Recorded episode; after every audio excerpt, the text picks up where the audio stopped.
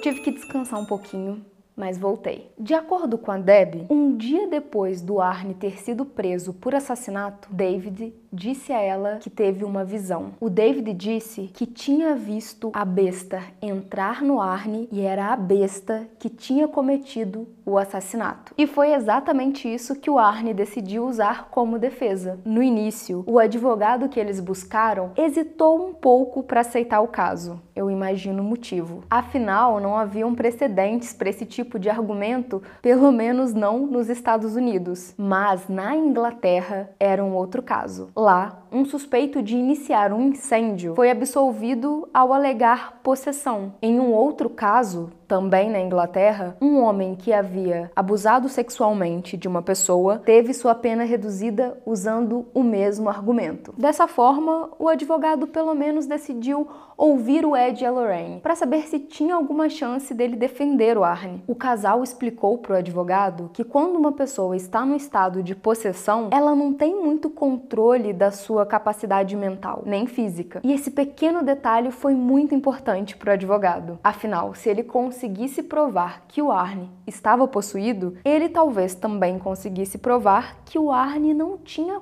culpa dos atos que tinha cometido. O diabo fez fazer. Não está claro se nesse caso uma autópsia foi feita e qual foi o resultado dela, mas o seu advogado, o Martin Minella, fez algumas afirmações que envolviam a possibilidade de uma autópsia ter sido feita. Primeiro, ele diz que as feridas na vítima eram profundas demais para um ser humano ter feito. E não está muito claro o que ele quer dizer com isso. Eu imagino que ele esteja querendo dizer que o estrago devia ter sido tão grande que, mesmo sendo um homem, no auge da sua virilidade, da sua capacidade física, não seria capaz de fazer. Mas é difícil medir né, o que um ser humano consegue ou não fazer. Mas o que fica implícito nessa fala é que, bom, o Arne não seria capaz de fazer, logo, uma presença sobrenatural teria que estar envolvida nesse caso. Porém, infelizmente, o corpo do Alan Bono é cremado antes que o Minella consiga provas para levar para o júri. E aí fica a questão, se foi infelizmente ou felizmente, afinal ele poderia balbuciar qualquer coisa sobre isso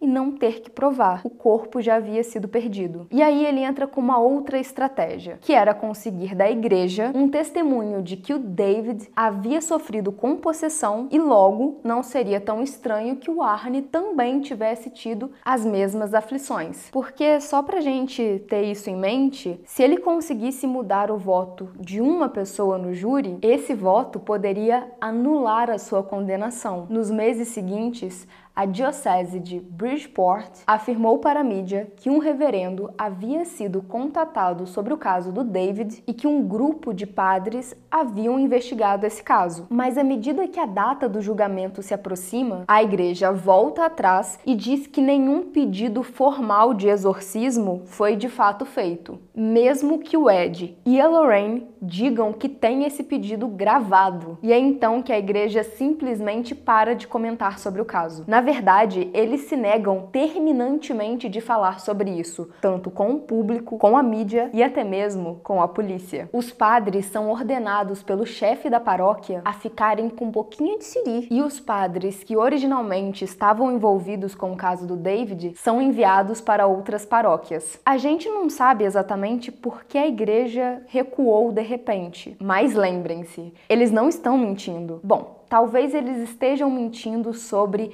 não ter havido um pedido formal de exorcismo, mas talvez não. Talvez realmente Ed Lorraine e a família nunca tenham entrado de forma formal com um pedido para o exorcismo do David. Talvez tudo que tenha rolado tenha sido totalmente informal, mas uma coisa é fato: o David não teve um exorcismo. E isso não é mentira, a igreja estava falando a verdade. E eu acho legal também dizer que um exorcismo não é uma coisa muito prática, muito fácil. Não é uma coisa que acontece de repente toda hora dentro da igreja católica católica, por mais que pareça. Então eles têm todo um procedimento para antes deles aprovarem o exorcismo, para sei lá, de repente a pessoa tem uma doença, ela tá com algum distúrbio, alguma coisa, e eles estão tratando isso como possessão demoníaca, aí sei lá, mata a pessoa sem querer. É um medo que eles têm hoje em dia, que eles não tinham, mas agora eles têm. Então, de fato, eles talvez só estivessem sendo totalmente precavidos. E a gente sabe que a Igreja Católica já é envolta demais em treta. Talvez esses aí não quisessem mais uma pro longo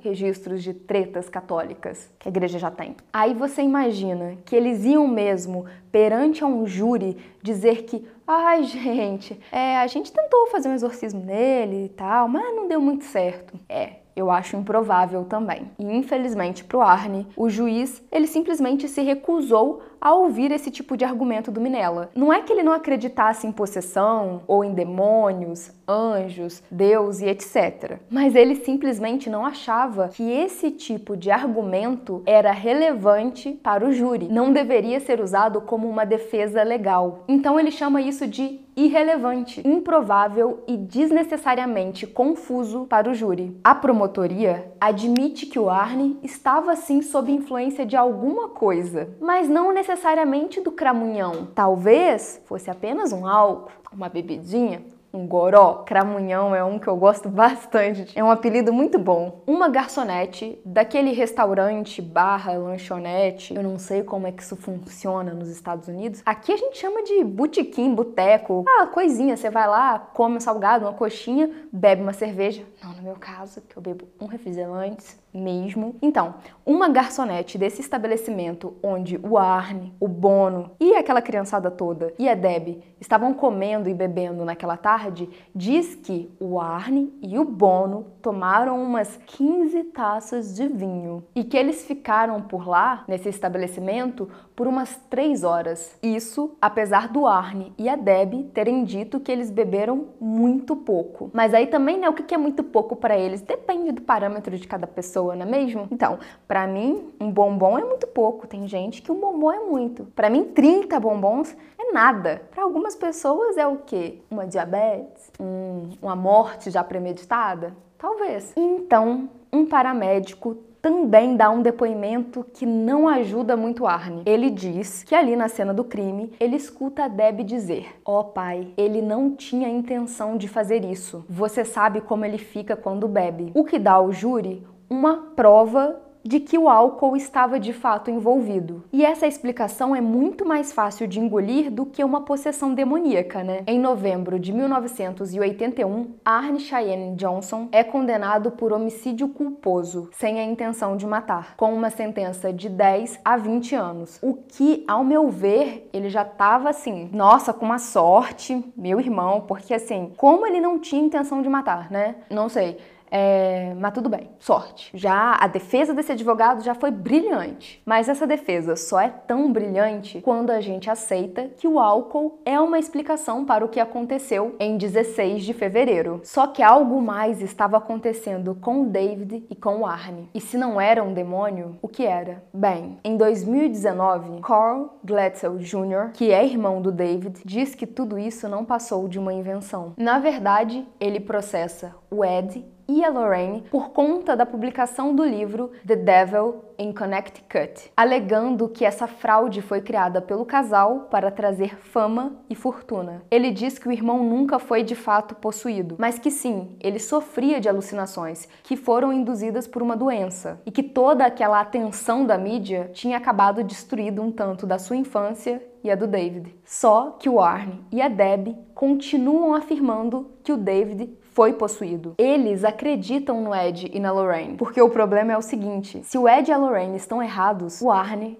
é o culpado. E mesmo que ele estivesse sofrendo de algum trauma psicológico ou de alcoolismo, isso não tiraria a culpa dele. Só que ainda existe um outro problema. Se ele fosse alcoólatra ou se tivesse problemas mentais, sinais voltariam a ser dados durante a sua vida, mesmo na prisão. Mas ele foi solto após cumprir apenas cinco anos, por ser um presidiário exemplar. Ele e a Deb são casados até hoje e parece que eles vivem uma vida feliz. Parece não haver muito sentido o Arne ter cometido um assassinato e nunca mais ter tido um rompante de ódio, de raiva. Ele nunca mais se envolveu em nenhum incidente de violência ou que pudesse ser justificado com algum trauma psicológico. O Arne voltou a ser o menino exemplar que ele sempre havia sido. E por que não poderia ser uma possessão? A gente sabe que alguma coisa estava acontecendo com o David. Por que não poderia ser um demônio? E por que ele não poderia ter migrado para o Arne? Embora exorcismos não sejam explicitamente mencionados na Bíblia, existe uma história que a gente pode dizer que foi um exorcismo. E ela está no Evangelho de Lucas, onde Jesus se depara com um homem que parece estar infestado de espíritos malignos. E Jesus ordena que esses espíritos deixem o corpo do homem, mas os espíritos imploram para não serem mandados para o abismo. E em vez disso, Jesus envia os espíritos malignos para uma manada de porcos e quando tudo é concluído, os porcos correm para o rio e se afogam. Portanto, se a Igreja Católica é a especialista em demônios, essa é a história básica para a física demoníaca. Quando esses espíritos malignos deixam um corpo, eles não podem simplesmente desaparecer. Eles precisam ser transferidos para algo. Da mesma forma, o demônio pode ter saltado do David para o Arne. Claro que tudo isso depende da suposição que demônios de fato são reais, mas com o grande número de histórias que são contadas por aí, faz você se perguntar se existe algo vivendo nas trevas. Na época do julgamento do Arne, uma pesquisa para Christianity Today mostrou que 34% das pessoas que acreditam em demônios também acreditam que eles são uma força maligna que estão por aí para influenciar pessoas a fazerem o mal. Quem pode afirmar que demônios demônios não estão por trás dos atos mais malignos da humanidade. E se isso pode acontecer com uma família feliz como a da Deb e do Arne, o que garante que não poderia acontecer com a sua? Só que é óbvio que eu sendo eu mesma e vocês me conhecendo muito bem, já devem pensar qual é a versão que eu mais acredito. E a versão que eu sou inclinada a defender é que o Bono deve ter passado dos limites com a Mary, a menininha que ele agarra pelo braço, e que algo ali deve ter ficado tão feio, principalmente envolvendo a embriaguez do Bono e do Arne, que o menininho bom explodiu. E aí eu não descarto legítima defesa, mas o argumento de que ele só fez isso uma vez e logo ele não poderia ser um assassino não me diz muito, não me diz praticamente nada. Afinal, quem pode prever os atos humanos? Uma pessoa é sim capaz de ter um rompante e nunca mais demonstrar um ato de violência. O ser humano depende do ambiente, da pressão e da sua criação, entre outros fatores. Mas de uma coisa que eu não duvido é do que um ser humano pode fazer para se defender e defender alguém que ele ama. Esse episódio foi baseado no roteiro de Stacey Lee com a ajuda de Kate Gallagher e Drew Collin para o Supernatural. É isso, excêntricos. Tchau!